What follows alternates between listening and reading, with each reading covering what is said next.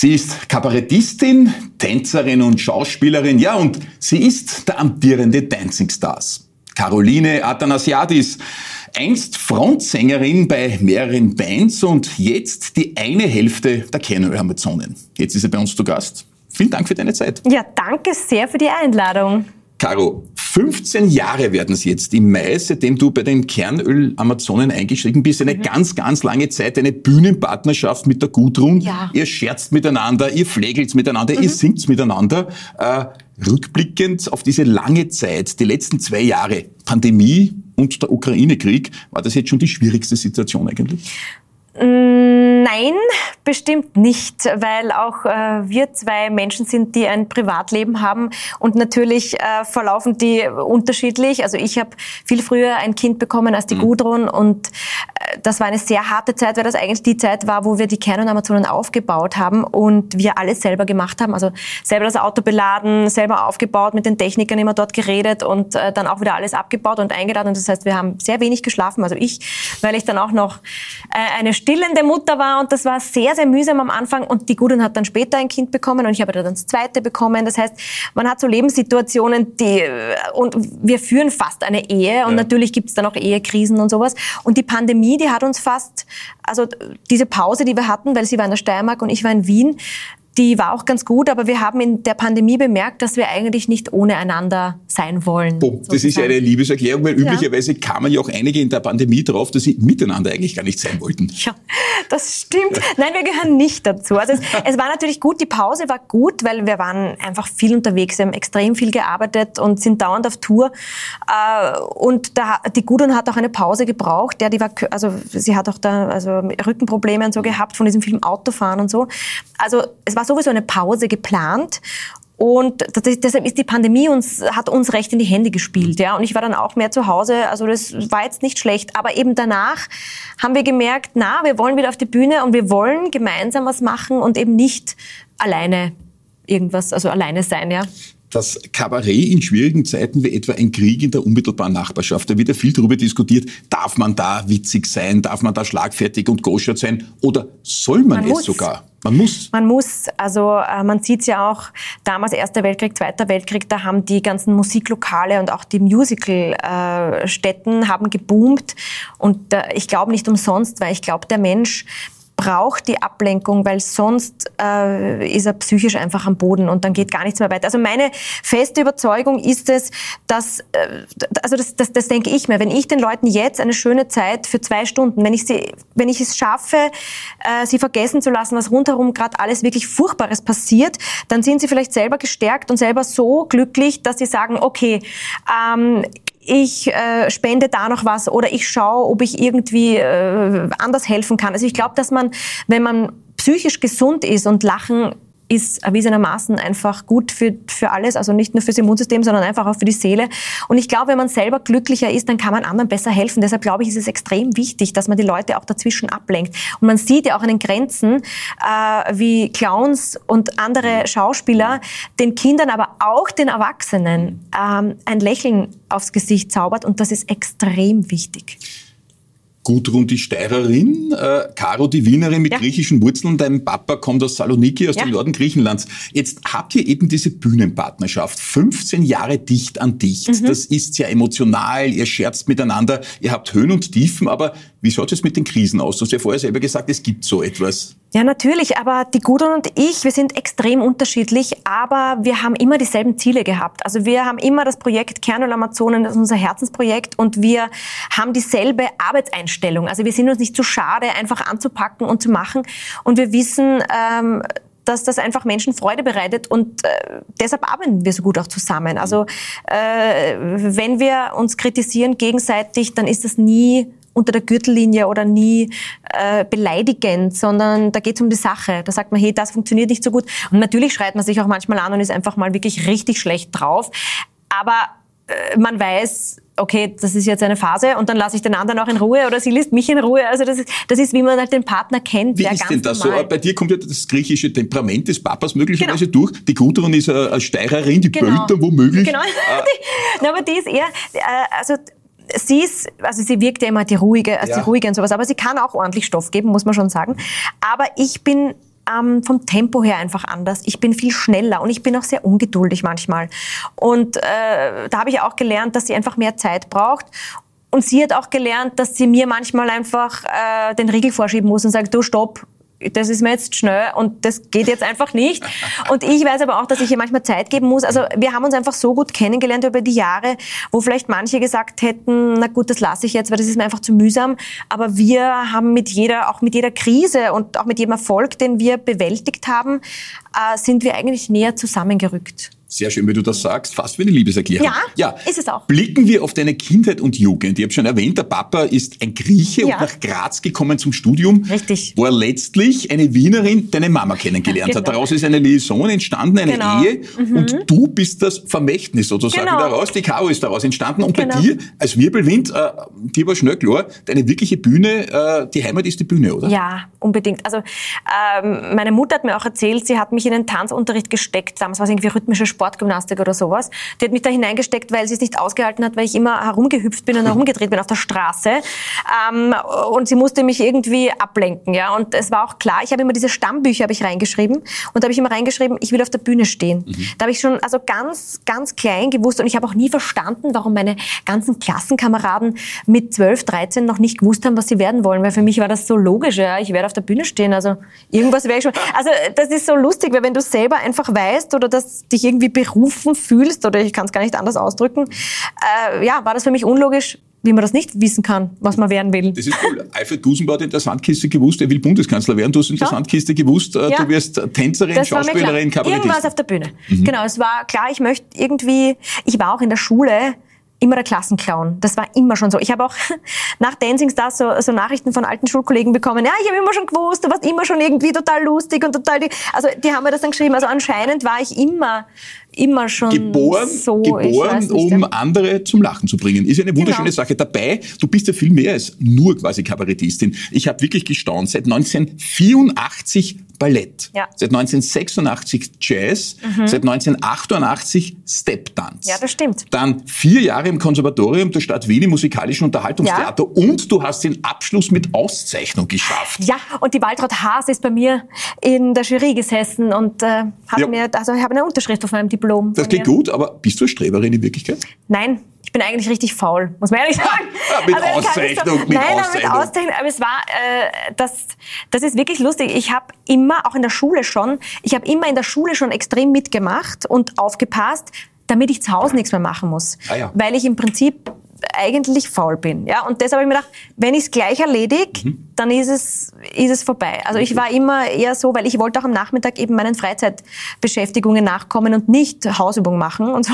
Zum Beispiel ich, ja. singen als ja. Frontfrau, ja. als sozusagen Performerin, etwa bei der Band Lerchenfeld. Dass du das weißt, also das weiß ja kein Mensch mehr. Da gibt's, da gibt's überlieferte, das war die Rampensau, äh, die Caroline. Äh, Lerchenfeld im, im siebten Bezirk, genau. ein, ein, Gebiet im siebten Bezirk heißt eben so. Genau. Du warst äh, bei vielen Musicals auf der Bühne und hast dann quasi, kommen wir ein bisschen mehr in die Gegenwart, auch Solo performt. Ja, genau. Satziki im Dreivierteltag, dein Soloprogramm vor dir. Genau. Das ist sehr aktuell eigentlich. Ja, voll. Wie ist denn das zu zweit mit der Gudrun als Kernöl-Amazone und alleine bei Tzatziki im Dreivierteltag? Ist alleine dann schon noch viel schwieriger? Es ist schon, es ist ganz anders. Es ist einfach, also ich muss ehrlich sagen, auf Dauer will ich es nicht machen. Also ich will nicht nur alleine touren. Also ich mag das schon, wenn Leute, das, das habe ich beim Musical auch gemacht, das sind viele Leute, ich bin eher ein geselliger Typ und bei den Kernöl-Amazonen reisen wir auch zu fünft. Also das ist die Gudrun und unser Pianist, mit mhm. dem wir auch auf, die, genau. auf, der Bühne sind. Wir haben eine wunderbare ähm, Tourbegleitung, die eben auch eigentlich das Tourmanagement macht und unseren Techniker. Das heißt, wir sind immer fünf Leute und alleine bin ich nur mit meinem Techniker unterwegs und das ist schon ja, es ist mir fast zu wenig. Aber ich, es ist natürlich schön, weil ich wollte meine Geschichte erzählen. Und das ist, was bei Tzatziki im Dreivierteltakt passiert. Ich erzähle halt so meine Herkunft eben mit meinem Papa, der aus Griechenland kommt, und meine Mama aus Wien und wie es mir halt geht mit diesen zwei Seelen in meiner Brust und so. Und das wollte ich schon erzählen. Und das macht mir auch sehr viel Spaß, weil es auch ein bisschen ernster ist bei den Kernamazonen. Das ist ein also minimal politischer und so. Äh, das heißt, ich brauche das auch, aber nur, das würde ich nicht wollen. Und bei den, bei den Bands war es ja auch so, dass ich immer Leute um mich hatte. Also ich bin schon gerne, ich musiziere gerne mit anderen Menschen, also ich bin nicht gern ganz allein. Wenn du sagst, diese zwei Herzen in deiner Brust, das südliche, temperamentvolle, das lebensfrohe Griechische und dann ein bisschen das krantelnde ja. Wienerische, das ja doch ein bisschen anders ist. Merkst du das so wirklich, so wie ein Zwilling? Ja, doch. Das merke ich total. Aber ich habe wirklich beides. Also wirklich richtig, ich bin so, äh, ich bin so die perfekte Mischung aus beiden. Ich könnte auch nicht ohne dem anderen. Also mir ist der, also das Grantige vom Wiener, das, das habe ich manchmal, aber ich bin eher doch die positivere, also das, das schon.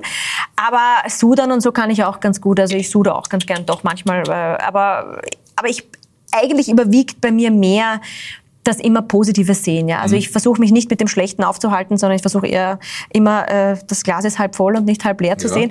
Und das Griechische ist halt eben dieses schnelle, dieses äh, lebensfrohe, dieses flotte, dieses ja eher halt temperamentvoller, dieses auch, wie soll ich sagen, explosivere. Ja? Also für die Wiener bin ich oft ein bisschen zu laut zu schnell, dass der Wiener immer so, pff, bitte, pff, bitte, ich das vom Gas. Ja, manche haben Angst vor so einer geschwinden ja, äh, Rhetorik auch. Ich kenne das bei mir ja, auch. Dabei voll. bin ich ja kein Kleiner. Also ich habe auch äh, quasi niederösterreichische Eltern, also das ist ganz normal. Aber viel macht das Angst, ein bisschen zu schnell reden. Ja, das ist auch, da, da, da kriegen auch viele einen Stress. Aber es ist auch so, wenn ich mit meinem Vater telefoniere und so, sind wir relativ laut. Mhm. Und äh, da glauben immer alle, wir streiten. Da habe ich gesagt, nein, ich habe gerade gesagt, was er einkaufen soll, so ungefähr. Also es ist so, es ist, es ist wirklich einfach die, die Lautstärke und dieses, äh, wie halt die Südländer sind, was man so kennt bei den Italienern da und die Griechen sind halt so. Also ja, äh, ja es ist halt sage ich mal, es kann auch sehr einnehmend sein, ja, dass der Wiener bestimmt, äh, sage ich mal, wenn man sagt zurückhaltend, so, naja, zurückhaltend aber muss sagen, nicht, aber wirklich anlegen darf man sich ja nicht mit den Griechen. Ich war dort Reiseleiter mehrere nein. Jahre hindurch, äh, da bist du äh, doch ein bisschen auf Augenhöhe mit Hoteliers oder mit ja. äh, Busfahrern, der kommt dann zwei Stunden nicht und, ja, und, und wann er kommt und du sagst, wo warst du denn so, na, ich soll froh sein, dass ja, er überhaupt gekommen ist. Genau so ist Hinten warten aber 50 andere, die auch schon so zwei Stunden es. stehen. Das war dem vollkommen egal. Ja, aber da ist auch äh, die Lebenseinstellung eine andere. Die Lebens also die, die arbeiten nicht, also die, die, arbeiten um zu leben und mhm. die leben nicht für die Arbeit. Das mhm. ist ein Riesenunterschied, ja. Also da ist es, äh, ja, aber ich meine, es gibt auch die verlässlichen Griechen. Aber natürlich auch bei den Busfahrern und sowas, es gibt einen Fahrplan, aber die sehen den eher als unverbindlichen Vorschlag. Ja. Kann, muss aber nicht. Also es ist halt sehr. Ja, und genau. wenn du dann, äh, ich bin da aufgebrochen mit einer größeren Gruppe, um den Olymp zu besteigen. Ah, das ist sehr schön. Äh, das war sehr spektakulär. Das mhm. waren aber immerhin 2000 Höhenmeter, die wir rauf mussten, ja. wieder runter am gleichen Tag, also 4000 Höhenmeter. Sind also deswegen um 5 Uhr zur verabredeten Zeit beim oh. Busparkplatz gestanden. 5 Uhr für einen Griechen, es war jetzt, genau, um ja halb, nicht. dreiviertel sieben kann man dann ja. irgendwie gemütlich und wir sollen froh sein, dass er überhaupt genau. gekommen ist. Hinter mir 50 nur Rede, wieder Rede und wieder. Also das war schon Aber da muss man einfach Welten. wissen, da muss man einfach wissen, dass man um 5 Uhr nichts ausmacht. Ja. Das ist, das geht einfach nicht. Also das darf man nicht. Ja, außer man geht am Fischmarkt vielleicht oder irgend sowas. Aber sonst äh, darf man das war, einfach nicht. Es waren 2000 Höhenmeter. Gut, wir ja, haben es dann trotzdem noch geschafft. Es ist allerdings dann finster geworden. Ja, das denke ich mir. Und am Olymp, wenn es finster wird, das ist auch nicht so super. Beim Runtergehen, da bei ja, der Hütte A hat die geheißen. Da war die Suppen schon kalt und es ist zunehmend finster geworden. Das war genau, ein arger Tag. Das, ja. ist, äh, das ist nicht ohne, ja. Jetzt bist du ja natürlich Griechin auch oder Halbgriechin quasi aus äh, so mhm. richtig äh, mit, mit Seele. Und der Peloponnes hat es dir sehr angetan. Ja, das ist deine Lieblingsregion, das Süden ja. quasi von Griechenland. Der Süden von Griechenland, obwohl, wie gesagt, meine Familie aus Thessaloniki beziehungsweise in Athen auch ist. Aber der Peloponnes, das ist einfach unglaublich schön. Also es gibt auch natürlich wunderschöne Inseln und auch Kalkidiki ist schön, aber der Peloponnes ist für mich noch so untouristisch, weil äh, da fliegt halt nicht so viel hin und du kannst auch nicht gescheit hinfahren mit so Reisebussen, weil einfach diese ganzen Bergstraßen, da, das ist sehr, sehr mühsam, auch mit dem Pkw. Ja. Aber es ist dadurch halt so urig und auch so unberührt und ja, so verlassen fast, aber trotzdem so urgriechisch. Und das Wasser das ist so schön. Das ja, das der ja dann wirklich, äh, wird immer wirklich gelebt wird, wird ja. immer getanzt, nicht ja. einmal aufgesetzt. Olivenöl, äh, fetter, Reziner, Standatmosphäre ja. sozusagen, Reziner, ist für dich die Lebensqualität schlecht. Ja, voll. Also wenn ich da hinkomme nach Griechenland, das Erste, was ich esse, ist irgendwo bei einem Souvlaki-Stand, eben Souvlaki und Tzatziki und dann ein Gyros-Pita. Gyros-Pita gleich mit den Pommes drinnen, mit den Patates, ja. Also das alles, das ist, muss sein einfach, ja. Wir bitten ja unsere prominenten Gäste ja auch immer ein Ding des Lebens äh, mitzunehmen. Ja. Äh, du hast äh, sehr kurzfristig von deinem Schlüssel diesen Anhänger hier heruntergenommen, ja. Caroline. Was hat es mit dem auf sich? Also das ist ein Chamäleon. Äh, das ist schon sehr alt, wie man sieht. Es ist schon wirklich sehr, es ist auch schon sehr schmutzig. Das war mal rot, aber ich habe es halt einfach dauernd dabei. Aber das ist zum Ding des Lebens für mich geworden, weil das war der allererste Urlaub äh, mit meinem jetzigen Mann. Mhm. Und das ist aus dem Hotel dort, das wir durch Zufall entdeckt haben. Wir wollten eigentlich weiterfahren, sind aber dann dort wirklich bicken geblieben. Äh, und das ist eben das Zeichen des Hotels und die verkaufen halt das dort. Jetzt musst du aber sagen, wo das war. In Portugal. Oh, ja. nicht in Griechenland? Nicht in Griechenland, ja. Caroline. Ja, ich weiß. Aber deshalb haben wir auch beschlossen, dort zu heiraten und nicht in Griechenland, weil die Verwandtschaft streitet sich dann, ob wir dort eben, ob wir in Thessaloniki heiraten oder in Athen oder in Kalkidiki oder in Dingen. Und ich gesagt, nein, ich heirate in Portugal. weil ich habe gesagt, einen Strand brauche ich schon, aber ich will, äh, ich will einfach nicht, dass die Familie sich streitet. Und der, das, das ist halt für mich so, wenn ich das anschaue, dann weiß ich, äh, dann bin ich sofort wieder in dem Hotel und habe sofort wieder die Sicht und das Meer und alles. Und deshalb ist es so für mich. Sehr schön, wie du das sagst. Ja, die Hochzeit mit dem Georg äh, im Herbst letzten genau. Jahres. Äh, ihr wart lange schon verlobt, euer ja. gemeinsames ähm, Kind. Ihr habt ja schon ein Kind genau. gemeinsam genau. sozusagen. Äh, das war ja für die, die dann zur Hochzeitsfeier gekommen ist, wie ich gehört ja. habe, nicht ganz klar, dass Nein. es eine Hochzeitsfeier ist, oder? Nein, weil eigentlich hätten wir ja äh, im Pandemiejahr hätten wir geheiratet 2020. Das mhm. ist ja dann verschoben, also ja verschoben worden. Ähm, ja, und dann hat mein Mann gesagt, nein, das ist ihm jetzt wurscht und er will jetzt trotzdem heiraten und dann heiraten wir halt da und dann hat er das innerhalb von zwei Wochen irgendwie organisiert und dadurch, dass wir nicht keine Einladungen nicht schreiben konnten, habe ich gesagt, eigentlich wäre es ja mein Geburtstag gewesen. Und dann haben wir es auch an meinem Geburtstag, der 40er, der 40er, der 40er genau, sagen, ja. haben wir gesagt, da heirate ich an meinem 40er, weil ich habe gesagt, ich heirate, wenn ich nicht bis vor 40 heirate, dann heirate ich gar nicht. Deshalb war es ein 40er. Boom. Das war der Last Exit. Genau, der Last Exit. Und dann hat er das wirklich, er hat das selbstständig organisiert und wir haben die, also ich habe die Leute eigentlich ganz wenige damals, weil da waren schon wieder Restriktionen und so. Und ich habe gesagt, ja, ich würde meinen 40er einfach nur ganz ungezwungen feiern, draußen eben beim Heurigen und äh, eh draußen eben auch. Und äh, die haben es nicht gewusst dass das eine Hochzeit ist. Sie sind gekommen, haben gedacht, sie kommen zu meinem 40er und dann waren sie plötzlich bei einer Trauung. Das war natürlich dann sehr aufregend für alle, weil alle total aus dem Häuschen waren, wie, was, was ist das jetzt? Das ist sehr seltsam. Das heißt, es war nicht nur die Feier, es war auch die Zeremonie dann quasi. Ja, ja, es war die Zeremonie, genau, die Zeremonie und, äh, und dann waren wir halt feiern, genau, beim Heurigen. Also so ganz Cool. Ganz easy eigentlich. Und das war wunderschön dann im Endeffekt. Ich habe gesagt, ey, ich hätte es mir nicht schöner vorstellen können. Schön. Aber die große Zeremonie der Feier wollen wir, äh, wollen wir dieses Jahr machen. Halt. Wir in, Portugal. Nach, in Portugal. In Portugal. Genau. genau. Okay, damit hätten wir das geklärt. Genau. Ja, ebenso positiv für dich der letzte Herbst. Viele, viele Ereignisse mhm. da. Dancing Stars, ja. die 14. Staffel. Wahnsinn. Äh, das hat gemütlich begonnen. Da war jetzt noch ein Haufen, zehn in etwa. Ja, genau. Mehr und mehr Runden. Die Caro immer noch dabei, auch die Christina Inhoff, die ja. unlängst bei uns, ja war genau. eine Kollegin von uns von ja. der 24. Ja, und dann wart ihr und zwei andere doch im Finale genau. zu viert. Das war so eine Sondersituation das war quasi. Sondersituation, genau. Ja, wenn man so weit gekommen ist, kurz vorm allerletzten Auftritt, bist du dann so eine, die sagt, ich muss da jetzt ganz Nein. oben stehen oder passiert dir das dann? Nein, ich bin dann kurz vorher zu meinem Sohn hingegangen, weil mein, mein Ziel war es dann im Finale, habe ich gesagt, äh, wie ich es auch gesagt habe, mein mein Wunsch war es, äh, dass die Jasmin und ich als letztes da sind, weil ich einfach mit der Jasmin, die war meine Garderobennachbarin und ich habe einfach ein besonderes Verhältnis zu ihr gehabt. Ja, deshalb hat sie gesagt, das wäre für mich das Schönste, wenn wir zwei am Schluss dastehen, weil dann ist es mir wurscht, wer von uns beiden gewinnt. Also das war mein Ziel dann und ich bin kurz vor der Entscheidung zu meinem Sohn gegangen, der das erste Mal im Studio da war und habe ihm gesagt, bitte wenn ich nicht gewinne, es macht überhaupt nichts. Ich habe schon alles gewonnen, ich bin bis zum Schluss gekommen, es ist alles in Ordnung, weil natürlich fürs Kind ist es dann immer so, weil die Kinder fiebern das so unglaublich mit und ich habe dann gesagt, gut, wenn ich gewinne, dann eigentlich nur für meine Kinder, weil die schon so, Mama, du musst das, mein Fünfjähriger auch, Mama, du musst das gewinnen, du musst es gewinnen, erst wenn alle draußen sind, hast du gewonnen und so, ja.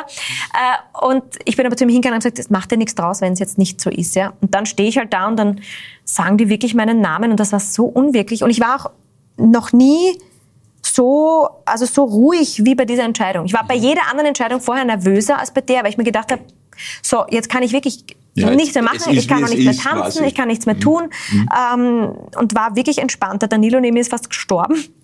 Aber ich war wirklich, ich habe mir gedacht, wieso bin ich denn jetzt so ruhig? Ja, wahrscheinlich, weil ich mir gedacht jetzt ist eh vorbei. Aber trotzdem, du stehst da ganz am Schluss, die letzte Entscheidung, das Herz pocht, du weißt, ja, du kannst es nicht mehr beeinflussen, es ist schon Magic, oder? Natürlich, vor allem wenn der Name wirklich genannt wird und du dir denkst, da rufen echt Leute für dich an. Also das ist so unwirklich. Das ist nicht so, dass du aus eigener Kraft irgendwas kannst du tun, wie ein Skifahrer, der sagt, gut, jetzt bin ich, presche ich das so runter, dass einfach keiner mehr hinterherkommt. Äh, ich meine, ich habe mir immer Mühe gegeben, immer das Beste versucht rauszuholen, aber am Schluss liegt es trotzdem an denen, die anrufen. Und mhm. äh, für mich war es auch nicht selbstverständlich, weil du ja, weil ein Anruf ja Geld kostet. Das heißt, die Leute haben haben wirklich für mich Geld ausgegeben und haben angerufen für mich. Und das fand ich so, also überwältigend eigentlich, das, also das hat mich, das hat mich danach im Nachhinein war ich schon sehr, also bin ich immer noch geflasht. Also demütig denk, sozusagen. Ja, genau. Aber sie kommen ja auch zu dir und geben äh, für Gudrun und dich Geld aus, indem sie bei den ja. Kernörmern ja, dabei sind. Also du bist ja schon gewohnt, dass ja. Leute dich huldigen quasi.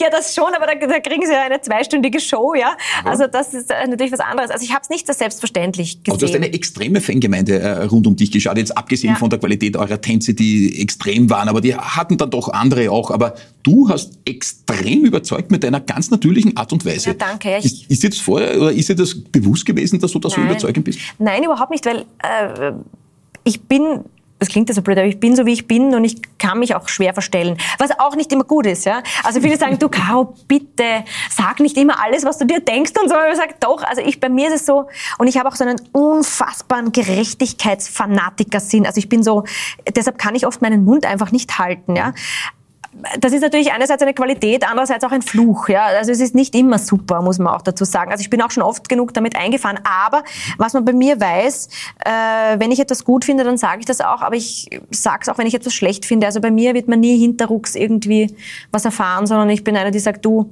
also, das also taugt man nicht oder du nicht taugst der Sesselsäger, der übliche Nein. Zugang mancher so hinterrucks. Nein, das bin ich nicht. Das bin ich nicht. Also ich mhm. bin eher jemand, der jemandem sagt, du, das was du, du taugst mir nicht das, das, ich mag dich nicht oder weil das und das finde ich nicht in Ordnung. Also ich, ich sag das auch, ja. Und deshalb, wo alle sagen, nein, das brauchst du nicht, brauchst du nicht doch, weil ich pack's einfach nicht, mhm. ja. Also deshalb, und ich finde, man hat auch keine Kraft bei Dancing Stars mehr, weil du bist so die ganze Zeit eingespannt, du trainierst fünf Stunden, du bist überhaupt nicht, du schläfst nicht mehr, du, du, ich habe ja daneben auch gearbeitet, du kannst dich nicht mehr verstellen. Also was soll ich da großartig Natürlich. spielen? Also das das geht nicht. Sieben Kilo hast du abgenommen. Da ja. fragt man sich von was eigentlich. Ja, jetzt sind es zehn. Jetzt sind es zehn in der ja. Zwischenzeit. Das heißt, äh, du bist ja, sehr sportlich, auch Tennisspielerin zum Beispiel. Das heißt, du, du legst es jetzt sofort locker am Tennisplatz um, oder? Genau, so ist es. Aber ich tanze mit dem Danilo weiter. Jeden oh. Mittwoch tanze ich mit dem Danilo. Das freut mich auch, weil äh, wir uns wirklich gut verstanden haben und er mir, ich habe Cha-Cha-Cha und äh, den Wiener Walzer nie getanzt. Walzer hattet ihr nie, genau. Nein, so wir das. haben nur den langsamen Walzer gehabt, mhm. aber nicht den, den Wiener Walzer. Und ich habe gesagt, na super, jetzt bin ich bei Dancing Stars und kann eigentlich den Haus- und Hoftanz des Wieners nicht. Und er hat gesagt, Danilo, du musst ihn mir noch beibringen. Siatake hatte die auch nicht. Siatake hatten wir auch nicht. Das habe ich vorgeschlagen. Ja, eben. Ich habe vorgeschlagen, ja. können wir nicht so äh, einen Tag so Folklore-Tänze machen, ja, genau. weil es waren ja andere äh, Nationalitäten auch da und so. Oder die, die Jasmin hätte irgendwann Plattler tanzen können aus Kärnten und so. Also ich hätte das lustig gefunden. In meiner, in meiner ewig vergangenen Karriere als Reiseleiter in Griechenland äh, hatte ich den Siatake damals drauf und durfte ihn dann auch an meine, an meine äh, quasi lieben Mitreisenden weitergeben. Äh, legendär. also es, es, es artet immer im Wahnsinn aus. Am ja, Ende ja. des Tages finden wir uns da alle beim Wein genau, wieder. Aber der, aber der wird wirklich getanzt. Bei jeder ja, Feier, so. sagen, bei jeder so. Feier in Griechenland wird er getanzt. Ist so, kann man nichts sagen. Das ist so.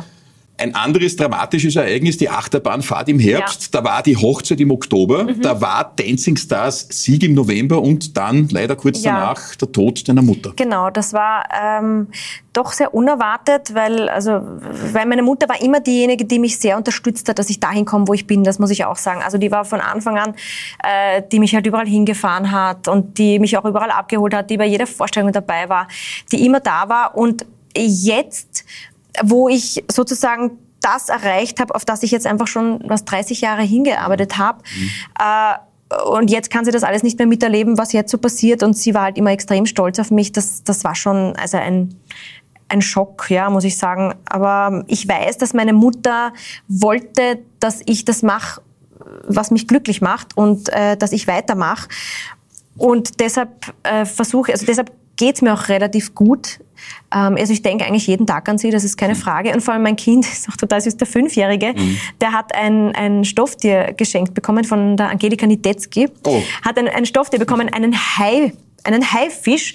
Und äh, mein Kind hat gesagt, schau Mama, die Oma hat immer so gern das Meer gehabt und das, der Haifisch, der heißt jetzt Oma Eva, weil dann sie, kann, kann sie immer bei uns sein und der ist jetzt bei, bei ihm und schläft die ganze Zeit und so. Also wir reden auch sehr, sehr viel über sie und mhm. haben auch Bilder aufgestellt, dass sie einfach, also sie ist immer da. Also ich habe auch das Gefühl, dass sie da ist, ja. Also und sie würde einfach wollen, dass ich glücklich bin und dass ich das mache, wofür ich so lange hingearbeitet habe. Das ist das, was sie auch immer für mich wollte. Sie wollte, äh, weil sie sich auch natürlich oft gegen, gegen Leute aus der Familie auch gestellt hat, die gesagt haben, das ist ein gescheiter Beruf, was ist denn das? Ich soll was gescheit lernen, was machen die da? Und so, und meine Mutter immer, nein, die kann das, die macht das und die geht ihren Weg, die hat sich immer gegen alle durchgesetzt Schön. und das, äh, und deshalb versuche ich das halt so weiterzuleben. Also auch eine lebenslange denk, Freundin, muss man sagen. ja, ja, auf jeden Fall. Sie war, sie war eigentlich meine beste Freundin. Wir waren ja auch immer auf Urlaub dann, haben so Städtereise jedes Jahr gemacht und so wow. und war mit ihr halt London und Rom und Paris und so. Also diese Sachen haben wir halt sehr viel, Amsterdam sehr oft und so. Also ich mit meiner Mutter sehr, sehr viel unternommen. Ja. Hm, sehr schön, wie du das sagst. Also ein extremes Jahr, das 2021, genau, viele Highlights und natürlich ein extremer genau. Tiefpunkt, ja. ein Wahnsinnsverlust. Ja. Jetzt seid ihr aber selber eine Familie. Zwei Kinder, ein frischer Mann sozusagen. Genau. Jetzt ein halbes Jahr, Blick zurück, hat sich irgendwas äh, verändert, äh, seit ihr mir verheiratet seid? Nein, nein. Also ich wollte ja nie heiraten eigentlich. Also ich habe deshalb hab ich gesagt, ja, wenn ich bis 40 nicht verheiratet bin, heirate ich nicht mehr, weil und ich am letzten Tag bist du, na hallo Caro, ich meine, na, also, Nein, aber es ist... Ähm, es ist schon schön, ja, aber es hat sich nichts verändert, weil viele haben gesagt, ja, ist anders, wenn du dann, das ist schon anders und ich denke mir, na, weil er war vorher schon äh, einer der, also der wichtigsten Menschen in meinem Leben und mhm. ich habe ihn vorher schon geliebt und ich hätte ihn jetzt auch ohne Trauschein weitergeliebt und es ist also es ist schon schön, weil es natürlich, ja okay, gut, das ist offiziell und ja. so, aber es, es ändert sich für mich persönlich jetzt nichts, muss ich ehrlich sagen. Außer, dass ich einen schönen Ring trage. Oh. Das, das schon, das ist jetzt äh, anders. Aber, aber sonst, äh, nein, hat sich Gott sei Dank nicht, also Gott sei Dank kann ich sagen, nichts verändert. Weil mhm. es äh, schön, mhm. weil manche sagen, okay, dann ist alles vorbei und dann bist du gefangen und dann bist du dir. So. Gut, nach einem halben Jahr. Äh, ja, halbe Jahr. Also, da, da, ja. kommt ja noch einiges. Schon, ja, es kommt noch einiges. Äh, blicken wir aufs heutige Jahr noch ganz kurz äh, in die Zukunft. Das letzte war eben sehr dramatisch, drei sehr ja. prägende Ereignisse, ja. Hochzeit, Dancing Stars und die Mama. Gibt es heuer irgendetwas, wo du jetzt schon sagst, puh, das wird der Hammer? Ja, also bestimmt, also beruflich sind einige Dinge, also es ist jetzt am Sonntag gerade äh, etwas gewesen, also vor äh, mhm. zwei Wochen, was mich wirklich äh, äh also sehr erfreut hat, das war, wie ich in der Stadthalle aufgetreten bin, das war also das war wirklich toll für mich. Damals ein großes Konzert zugunsten ja, der Ukraine. Wahnsinn, ja. weil, weil ich bin da eben auch mit einem Musiker, den ich schon sehr lange kenne, aufgetreten und auch mit so tollen Künstlern. Mhm. Und da war ich dabei. Also das war für mich ein riesiges Highlight, muss ich sagen. Ja. Und auch, dass ich jetzt äh, bei vielen tollen Projekten mitmachen kann. Eben, wir machen jetzt die Comedy Bitches, das wenn ich jetzt mit Freundinnen, also mit Kabarett-Freundinnen von mir äh, auf die Bühne gehen kann. Und auch äh, im Dezember oder im November kommt das endlich, hoffentlich das neue äh, Weihnachtsstück von den Kernel-Amazonen, das wir schon versuchen seit zwei Jahren zu, aufzuführen. Und ich hoffe, dass es dieses Jahr endlich klappt. Das neue Kugel und Keks, weil wir haben das alte zehn Jahre gespielt und wir haben gesagt, so, jetzt machen wir was Neues. Und jetzt schon zwei Jahre haben wir es in der Schublade und jetzt kommt es raus. Und das sind so Dinge, auf die freue ich mich natürlich, wenn das dann stattfindet ja, und wenn wir das dann zeigen können und so. Ja. Du verkörperst das Leben wie kaum jemand anderer, strahlst da und ja. bist aber trotzdem extrem authentisch. Verdiente Siegerin der 14. Staffel Dancing Stars. Caroline Athanasiadis, danke. danke für den Besuch. Sehr gerne, Dankeschön.